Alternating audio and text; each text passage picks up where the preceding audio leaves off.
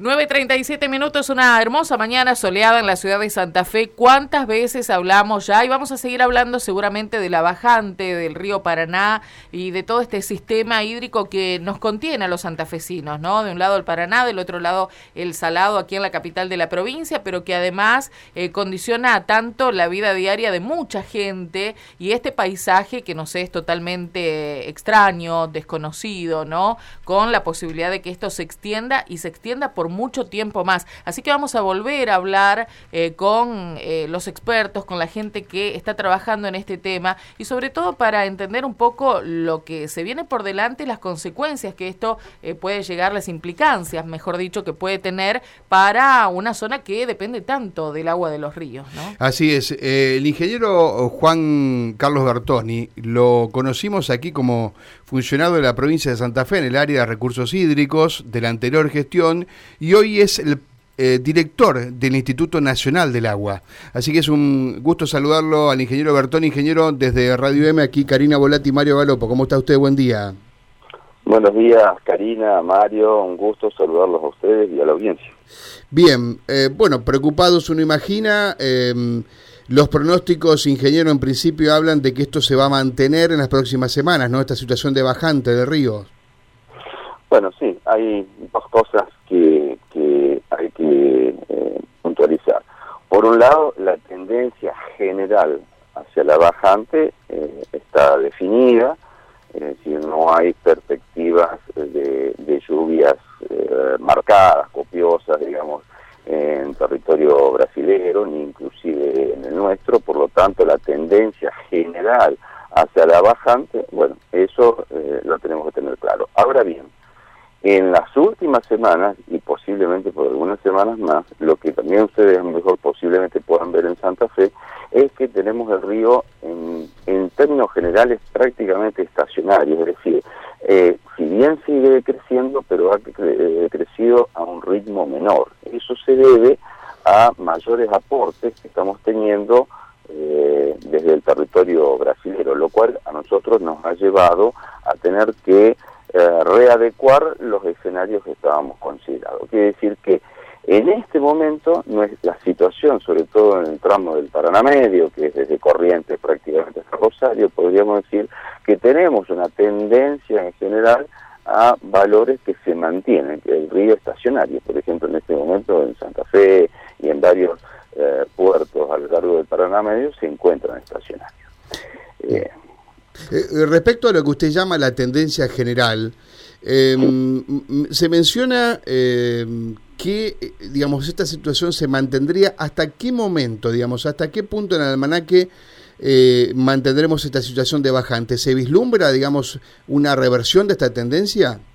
Bueno, a ver, el tema es el siguiente. Nosotros estamos atravesando en este momento el periodo que prácticamente es el estiazo, la bajante natural, del río en esta época del año porque no se produce lluvia. ¿Cuándo las lluvias empiezan a ocurrir? Bueno, normalmente las lluvias empiezan a ocurrir en el mes de septiembre, en octubre, avanzando en la primavera y ya prácticamente hacia el verano. Ahora bien, entonces la primera respuesta que yo le diría, no le puedo dar una fecha precisa, ¿no es cierto? Por supuesto, porque va a depender de varios factores. Uno de los factores son las lluvias que se produzcan y a su vez si me permite, es decir, realmente eh, no solo es cuánto llueve, sino dónde llueve y cómo llueve. Por ejemplo, si, si llueve en la cuenca del río Iguazú, aquel que nosotros lo conocemos a través de la catarata, esa es una cuenca que tiene una capacidad de responder rápidamente, aunque no con grandes volúmenes. ¿Esto qué quiere decir? Que se podría producir un alivio, pero que va a durar pocos días. Para que sea algo sostenido y realmente tiene que llover de manera importante en la cuenca alta del propio río Paraná y o del río Paraguay, cosa que no está ocurriendo y que tampoco hay una previsión de que ocurra de manera sostenida. Por lo tanto, eh, para completar la respuesta, nosotros estimamos que esto podrá empezar a revertirse levemente en septiembre, en octubre y más claramente posiblemente en noviembre y diciembre. De todas maneras, dado que la cuencas están muy, muy secas, va a ser necesario unas lluvias muy importantes que por el momento no están previstas para que esta tendencia realmente se revierta. Por lo tanto, estimamos que esta situación, con distintos niveles, pero se puede mantener, es decir, con niveles del río Paraná por debajo de sus valores habituales. Bien.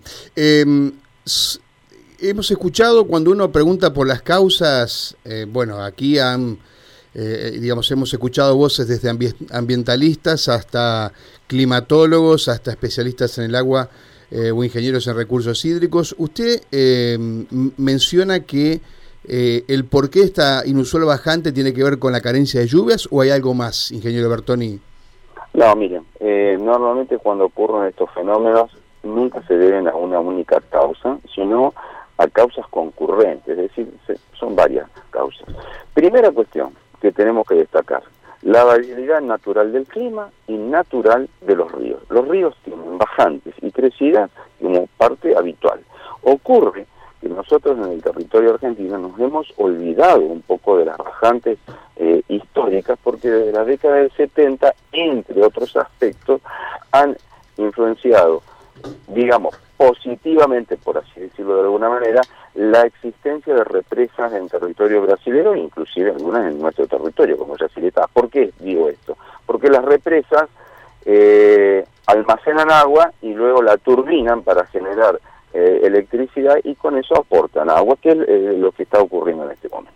Entonces hay, hay varias, entonces una variabilidad natural del clima, el cambio climático que exagera esa variabilidad climática, la presencia de las presas que en este momento contribuyen a que eh, los mínimos no sean tan bajos, no sean tan mínimos, por así decirlo, pero también acciones del hombre que creo que son por todas conocidas, el desmonte, el desbosque, eh, los incendios, la eliminación de los humedales, todo eso altera el comportamiento hidrológico y termina dando como resultado lo que tenemos hoy en día. Ingeniero, ¿esto puede ser una bisagra en relación a cuánto pueda cambiar eh, la situación, por ejemplo, de la laguna Setúbal aquí para los, los santafesinos de la capital, pero en cuanto a la morfología de, del río en sí y de estos eh, sitios tan, tan particulares y dejen de ser como los conocemos actualmente, ¿no? A eso me refiero. Sí, bueno, eh, en general todos nosotros convengamos que tenemos una memoria relativamente corta, digamos, ¿no es cierto? Me incluyo, ¿no es cierto? Es decir, bueno, a ver, yo he estado muchos años viviendo en la ciudad de Santa Fe, conozco muy bien el tema de la laguna Setúbal y demás. Fíjense, desde la década del 70 es que nosotros no tenemos bajantes importantes. Vuelvo a repetir, ¿por qué?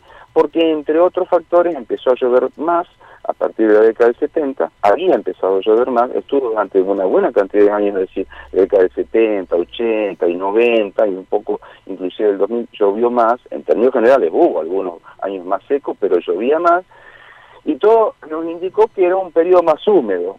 Aparentemente podríamos estar iniciando un periodo más seco, que eso es parte de la naturaleza y vuelvo a repetir por todos esos otros conceptos. En el caso de la laguna Setúbal, bueno, sí, claramente eh, digamos, el reflejo de la gran bajante.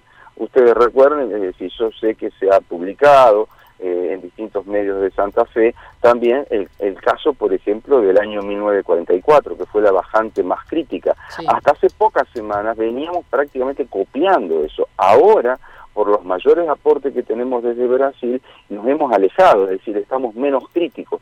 Pero nada impide que progresivamente nos acerquemos hasta, hasta esa situación, caso, caso, las lluvias eh, que, yo previamente comenté no sean copiosas, no sean importantes, ¿no es cierto? Entonces, eh, cambios se van dando, cambios morfológicos se van dando, pero convengamos que todo esto también es parte, en parte eh, eh, es un proceso natural también. Sí, claro, claro, por supuesto uno lo tiene que entender con, eh, con ese, bajo ese criterio, ¿no? Pero ¿qué implicancias puede tener esto? Por ejemplo, estoy pensando en la flora y la fauna ictícola y también estoy pensando en las comunicaciones, en, en el medio en el que se ha convertido ahora, por ejemplo, hablando de la hidrovía, que además ha despertado tantas discrepancias, pero desde el punto de vista de la posibilidad real de poder eh, seguir siendo esta ruta tan importante en la que se ha constituido, ¿no?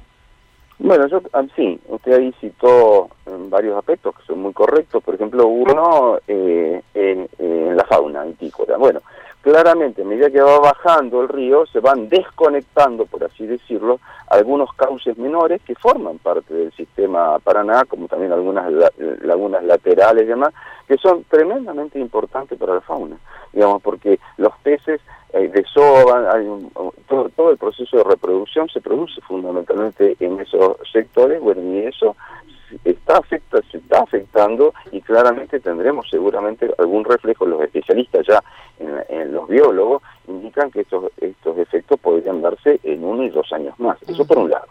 En el caso de la navegación que usted comenta, bueno, eh, hay que distinguir dos cosas. Desde Rosario hacia el Río de la Plata tenemos lo que es la ruta oceánica, es decir, utilizada por los, los, ultramarinos, ¿no es cierto? Desde Rosario hacia el norte, más o menos, es decir, de Timbú más hacia el norte, tenemos la ruta barcacera en términos generales.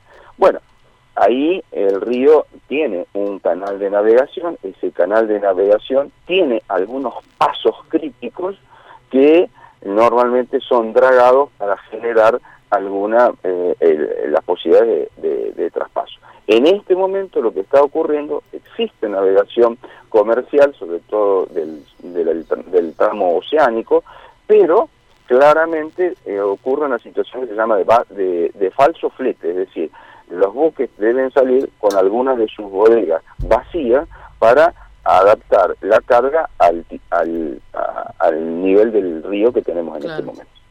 Estamos hablando con el ingeniero Juan Carlos Bertoni, eh, máxima autoridad del Instituto Nacional del Agua. Ingeniero Bertoni, vamos a abrir la puerta a las leyendas populares. Eh, una de ellas dice, después de una gran eh, bajante llega una gran creciente. bueno, a ver, ya que cuestión popular, yo lo voy a contestar. Lo habrá escuchado mil, mil veces esto, ¿no? Sí, por, por supuesto es casi más o menos como decir, toda vez que llovió paró. a ver, siempre, seguro que va a venir una, algún momento una creciente. ¿Qué podría uno esperar? Pero quiero decir, no es ahora, sino a futuro, cuando cambien las condiciones climáticas, pero no solo las lluvias, sino el, estado de humedad de la cuenca, ¿se entiende? Es decir, aquí es importante que la lluvia, esto podrá ocurrir, va a depender claramente del clima, pero también del estado humedad de las cuencas. Cuando las cuencas estén muy húmedas y vuelva a llover y venga una creciente, sería probable, por así decirlo, que esa crecida tenga un nivel mayor al que hubiese tenido previo a esta bajante. ¿Por qué? Por una cosa relativamente simple, de, creo que voy explicar. Es decir, hoy en día la bajante ha dado paso al crecimiento de la vegetación y a una extensión de las islas. ¿Qué quiere decir? Que el día de mañana, cuando venga una creciente, es bastante factible que se encuentre con cursos de agua más ocupados por la vegetación, donde hay mayor rugosidad para pasar y por lo tanto eso va a producir niveles más altos. No sé si es muy claro. Ah, muy claro, muy claro. O sea que los lugares que antes estaba el río o el agua, ahora están ocupados por vegetación o otro tipo de sedimentos. Cuando venga otra vez el agua, va a decir, ¿vos qué haces acá? Este es mi lugar, digamos. Entonces va a ocupar más espacio ese espejo de agua. Exactamente, pero si me permite, quiero aclarar algo también. Sí. No solo está siendo ocupado por la vegetación, es un proceso natural, por así decirlo. ¿Por el hombre también? sino también está siendo ocupado por el hombre. Y eso es muy importante y aprovecho para eh, hacer de alguna manera una advertencia, digamos, un comentario, también ya lo estamos haciendo con todas las provincias, desde el Instituto Nacional del Agua, que depende del Ministerio de la Pública, estamos en contacto con las siete provincias litoralinas, porque lo que estamos viendo es que las zonas periféricas de las ciudades, producto del de la, la situación socioeconómica que se vive y demás, están siendo ocupadas por el hombre con viviendas precarias y otras no tan precarias en un lugar que en este momento no hay agua, pero que son naturalmente inundables, porque son parte del río. Entonces eso hay que cuidar porque el, día de mañana, eh, eh, juntando este aspecto con lo que yo comenté previamente, vamos a tener dolores de cabeza, por así decirlo. Bien. Ingeniero Bertoni, gracias por estos minutos, ha sido muy claro y ojalá que podamos charlar alguna otra vez eh, para seguir hablando del río que convive con nosotros todos los días eh, así que será un gusto charlar otra vez con usted. Muchas gracias, ingeniero. No, gracias a usted, el gusto ha sido mío. Buenos días. Gracias, buenos días. Juan Carlos Bertoni, eh, quien estuvo desempeñándose en las áreas hídricas de la provincia hasta hace dos años atrás. Hoy es el director del Instituto Nacional del Agua, autoridad para hablar de esta cuestión.